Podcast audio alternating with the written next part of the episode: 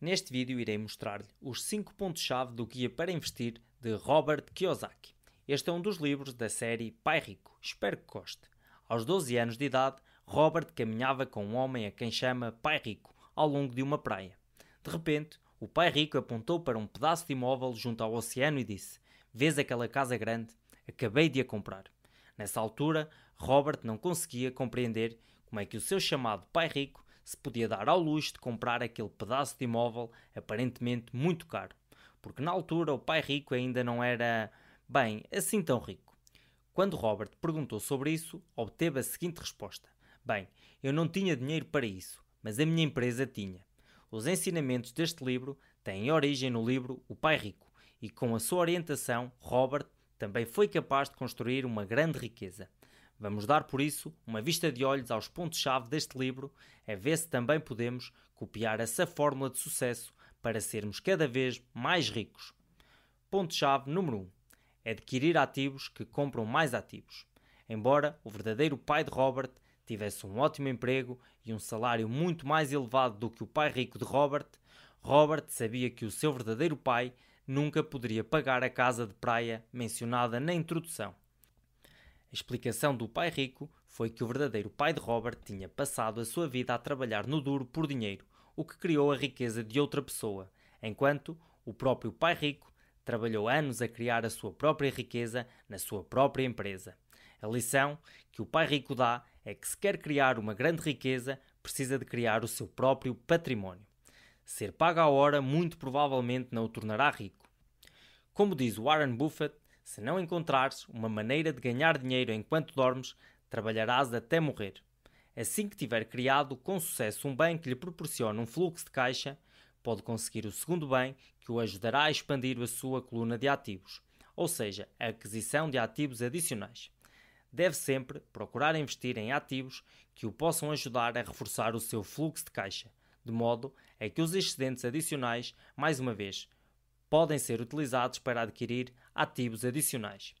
Isto continua e continua, e feito de maneira correta, irá experimentar um efeito composto. Uma das principais razões para investir, utilizando o fluxo de caixa dos seus ativos no negócio, em comparação com o cheque de pagamento do seu salário, é que o fluxo de caixa pode ser gasto ou investido e só depois paga impostos sobre o restante. O pai rico conseguiu comprar ativos com este rendimento bruto através da sua empresa e pagou impostos sobre o rendimento líquido restante, enquanto o verdadeiro pai de Robert pagava impostos sobre o rendimento bruto e depois tentava comprar bens com o seu rendimento líquido. E é isso que a maioria de nós faz, pois trabalhamos por conta de outrem. Há também a dimensão da segurança. Quando se possui e opera ativos, há sempre riscos envolvidos. Estes riscos são basicamente os mesmos. Não importa se os ativos são explorados como indivíduo ou pessoa individual ou como pessoa coletiva através de uma empresa. No entanto, se qualquer risco se materializar, estará muito mais bem protegido se os ativos possuídos e operados forem através de uma empresa ou corporação, em vez de si como entidade individual. Ponto-chave número 2. Usa a dívida como alavanca.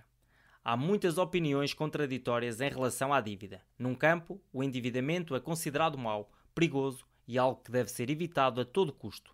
Do outro lado do espectro, podemos ver a dívida como algo que o pode ajudar a acelerar o seu processo de aquisição de grande riqueza.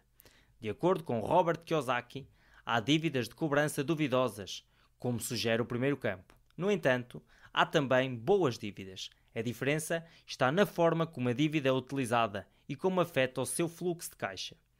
Comecemos com o mau endividamento. À medida que as pessoas da classe média sobem a escada corporativa e começam a ganhar mais dinheiro, também se qualificam para contrair mais dívidas. Esta dívida é frequentemente utilizada para comprar uma casa mais cara, um carro novo, um belo barco, etc. Esta dívida é a má dívida, porque enfraquece o seu fluxo de caixa e os torna mais dependentes do seu próximo salário.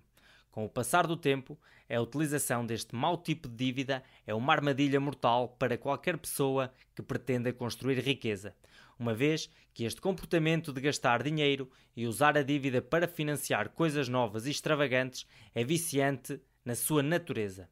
Assim, Como o seu rendimento aumenta, também aumenta a sua má dívida pessoal, e tudo isto continua numa espiral viciosa.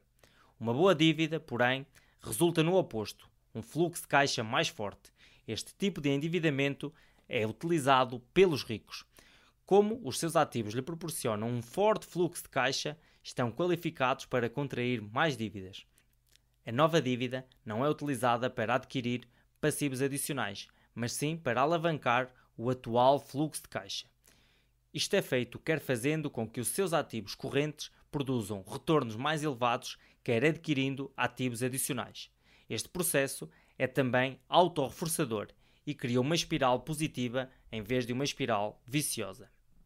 Ponto-chave número 3. Maximizar as despesas, minimizar os rendimentos.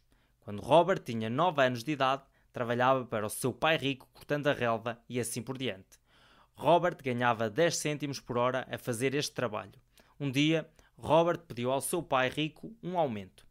Em vez de aumentar ou mesmo discutir o salário, o pai rico negou-o por completo.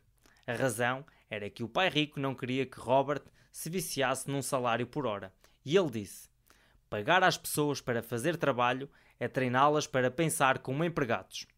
O que pensam os empregados? Pergunto a vocês.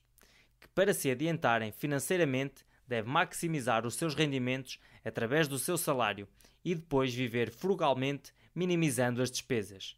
No entanto, o pai rico de Robert argumenta precisamente o contrário. Ele diz que não se deve procurar maximizar os rendimentos e que se deve antes maximizar as despesas. Antes de desligar este vídeo em incredulidade, permita-me que explique. A primeira parte, sobre minimizando o rendimento, sublinha como não se deve ficar dependente de um salário, tal como o pai rico tentou ensinar a Robert, de 9 anos de idade deve fazer com que o seu negócio reinvista todo o capital excedente e minimize efetivamente o rendimento pessoal retirado. A segunda parte, maximizando as despesas, é também bastante contraintuitivo. Mas isso é porque se pode pensar no tipo errado de despesas. O tipo correto de despesa que deve ser maximizado são as que podem ajudar a melhorar o seu negócio. Ir a um seminário, comprar um livro, aprender uma nova habilidade, contratar mais pessoas para trabalhar para si, adquirir novos bens, tudo isto são despesas que eventualmente lhe permitirão antecipar-se à corrida do rato. Como diz o pai rico, a maioria das pessoas acabam por perder o seu dinheiro e ficam falidas porque continuam a pensar como uma pessoa pobre. E as pessoas pobres querem rendimentos altos e despesas baixas. Se nunca fizer essa troca na sua cabeça, ficará preso a tentar viver o mais barato e frugal possível para compensar o seu medo de perder dinheiro. Quando compreender por que razão uma pessoa rica quereria despesas elevadas e rendimentos baixos, começará a ver que existe um outro lado dessa moeda. Ponto-chave número 4. Adquirir os 3 Es. O pai rico acreditava que, para se tornar um investidor e empresário de sucesso, seria necessário alcançar três itens: educação, experiência e excesso de dinheiro. Estes três S são todos necessários se quiser ser capaz de identificar e agarrar as oportunidades que estão sempre presentes e sempre em movimento. Comecemos com o primeiro E: Educação. Este é bastante simples, mas mesmo assim essencial. É necessária uma boa compreensão dos negócios. Isto inclui a forma como funcionam, dinâmica dentro de diferentes indústrias e, talvez o mais importante, uma compreensão de como utilizar o raio-x, ou seja, uma boa compreensão de interpretação para ler demonstrações financeiras. Sem educação, tudo o que fizer será apenas especulação e os resultados estarão dependentes disso, ou seja, dependente da sorte. O segundo é experiência. O passo seguinte é obter experiência na área dos negócios. O pai rico costumava pôr uma demonstração financeira em branco em frente do seu filho e de Robert Kiyosaki e pedia-lhes para preencherem a coluna de ativos com algo. Ele fez isso porque o pai rico acreditava que a melhor maneira de obter experiência nos negócios é criar o seu próprio negócio. Ele não se importava com o que os seus pequenos aprendizes começavam, apenas que eles começassem com alguma coisa. Eram encorajados a criar, a falhar, aprender algo com ele, ajustar e criar algo mais, falhar mais uma vez, para aprender algo novo, para ajustar e criar de novo até ao sucesso. O terceiro é o excesso de dinheiro. Segundo o pai rico, O excesso de dinheiro não precisa do mesmo foco que os dois primeiros S. Isto porque, uma vez que se tenha uma boa educação, ou seja, uma educação sólida, e se tenha adquirido a experiência necessária, o excesso de dinheiro virá inevitavelmente. Esta é a parte em que mantém o controle total dos seus bens. Utiliza o fluxo de caixa para adquirir bens adicionais, ou seja, ativos adicionais, e utiliza a alavancagem de forma sólida para acelerar a criação de riqueza. Quando as pessoas deixam a escola, geralmente procuram empregos, não oportunidades. E a partir daí, a espiral negativa começa a transformar dinheiro em lixo. Arme-se com os três S e não percam nunca uma grande oportunidade só porque não envolve uma subida na escada da empresa. Ponto-chave número 5. Comece hoje. O pai rico fez com que Robert Kiyosaki começasse o seu primeiro negócio como um trabalho em part-time, e isto está agora a ser recomendado pelo próprio Robert.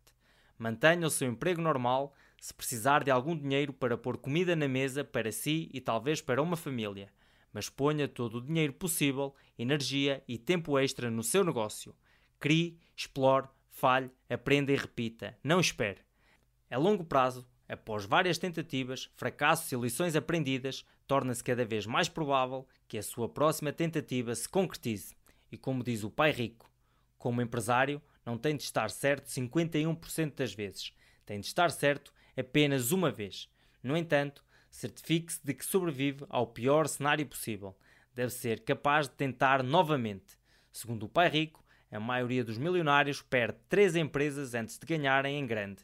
A pessoa média nunca perdeu uma única. É por isso que 10% das pessoas controlam 90% do dinheiro. Vamos fazer uma recapitulação antes de criar o seu negócio em part-time. Construa a sua máquina de dinheiro criando um ativo que adquire ativos adicionais. Uma vez que tenha uma fórmula de trabalho, abrace a dívida como amiga e use-a para alavancar o seu fluxo de caixa.